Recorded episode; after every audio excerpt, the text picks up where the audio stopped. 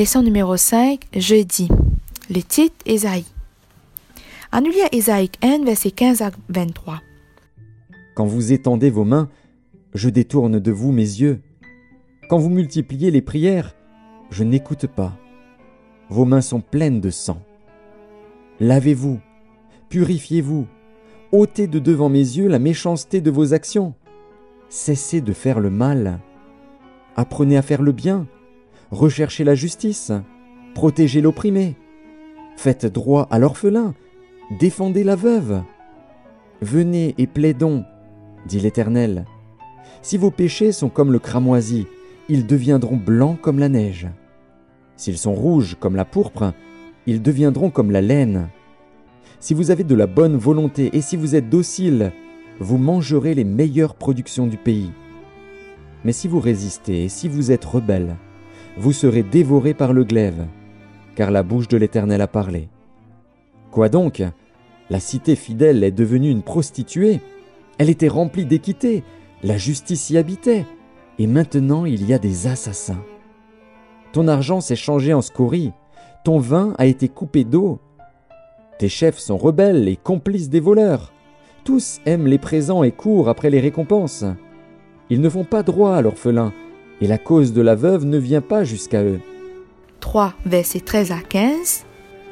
L'Éternel se présente pour plaider, il est debout pour juger les peuples. L'Éternel entre en jugement avec les anciens de son peuple et avec ses chefs. Vous avez brouté la vigne, la dépouille du pauvre est dans vos maisons. De quel droit foulez-vous mon peuple et écrasez-vous la face des pauvres dit le Seigneur, l'Éternel des armées? Et 5, versets 7 et 8. La vigne de l'Éternel des armées, c'est la maison d'Israël, et les hommes de Juda, c'est le plan qu'il chérissait. Il avait espéré de la droiture, et voici du sang versé, de la justice, et voici des cris de détresse. Malheur à ceux qui ajoutent maison à maison, et qui joignent champ à champ, jusqu'à ce qu'il n'y ait plus d'espace, et qu'ils habitent seuls au milieu du pays.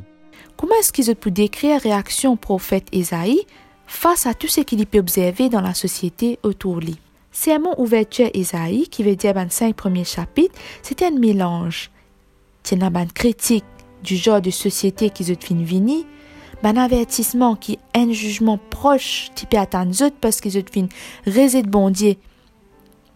Et aussi, ban proposition d'espoir si le peuple tient envie retourne vers bon Dieu pour réformer de la vie et de la société. Mais l'émotion qui t'y plie fort, qui t'y ressortit de tout ce ban parole, c'était un sentiment sagrin. Lorsqu'il qu'il comprend de l'identité bon Dieu. Et ce qui bon Dieu envie pour ce peuple, prophète Isaïe, il peut pleurer. Il peut pleurer tout ce qui finit perdu, tout ce qui peut souffrir.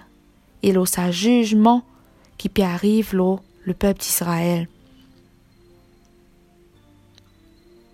Isaïe pour aussi exhorte peuple bon Dieu pour rappeler tout ce qui bon Dieu t'y fait pour eux. Il donne aussi l'espérance qui bon Dieu a envie faire pour eux dans l'avenir. Donc, je t'y besoin rôde bon Dieu à la même. Parce que si je envie de sa relation renouvelée là, je t'y besoin repentir de tous les de péchés et change façon qu'ils se traite les autres. Dans chapitre 58 et 59, Esaïe, pour cause de sa souci de justice là, il décrire une société dans laquelle l'équité reculait, dans laquelle la justice reste loin, dans laquelle la loyauté lui tombait dans la place publique et qu'il a droit tuer peine en place pour entrer. Isaïe 59, le verset 14 mais dit aussi qu'il bondit conscient de cela et qu'il y pousse secours au peuple. Tout en sa livre-là, il y a une partie aussi très importante qui cause de la proclamation du Messie qui peut venir. Un Messie qui peut finalement rétablir un bon Dieu dans la terre et qui peut amener avec lui la justice, miséricorde, guérison et restauration. En Isaïe 9, versets 6 et 7. Donné à l'empire de l'accroissement, et une paix sans fin au trône de David et à son royaume, l'affermir et le soutenir par le droit et par la justice, dès maintenant et à toujours. Voilà ce que fera le zèle de l'Éternel des armées. Le Seigneur envoie une parole à Jacob. Elle tombe sur Israël. Ésaïe 11, versets 1 à 5.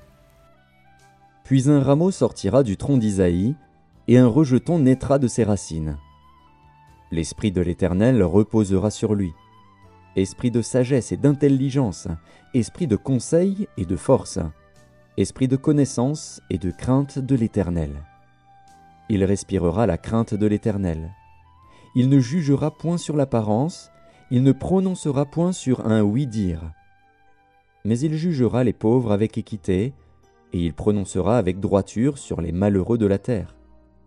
Il frappera la terre de sa parole comme d'une verge, et du souffle de ses lèvres il fera mourir le méchant.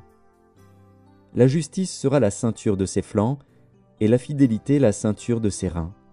Ésaïe 42, versets 1 à 7. Voici mon serviteur, que je soutiendrai, mon élu, en qui mon âme prend plaisir. J'ai mis mon esprit sur lui. Il annoncera la justice aux nations. Il ne criera point, il n'élèvera point la voix, et ne la fera point entendre dans les rues. Il ne brisera point le roseau cassé, et il n'éteindra point la mèche qui brûle encore. Il annoncera la justice selon la vérité. Il ne se découragera point et ne se relâchera point, jusqu'à ce qu'il ait établi la justice sur la terre, et que les îles espèrent en sa loi. Ainsi parle Dieu, l'Éternel, qui a créé les cieux et qui les a déployés, qui a étendu la terre et ses productions, qui a donné la respiration à ceux qui la peuplent et le souffle à ceux qui y marchent. Moi, l'Éternel, je t'ai appelé pour le salut, et je te prendrai par la main, je te garderai, et je t'établirai pour traiter alliance avec le peuple, pour être la lumière des nations, pour ouvrir les yeux des aveugles, pour faire sortir de prison le captif, et de leur cachot ceux qui habitent dans les ténèbres. Et Isaïe 53, verset 4 à 6. Cependant, ce sont nos souffrances qu'il a portées, c'est de nos douleurs qu'il s'est chargé. Et nous l'avons considéré comme puni, frappé de Dieu et humilié. Mais il était blessé pour nos péchés, brisé pour nos iniquités.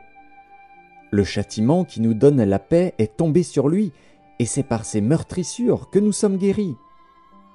Nous étions tous errants comme des brebis, chacun suivait sa propre voie. Et l'Éternel a fait retomber sur lui l'iniquité de nous tous.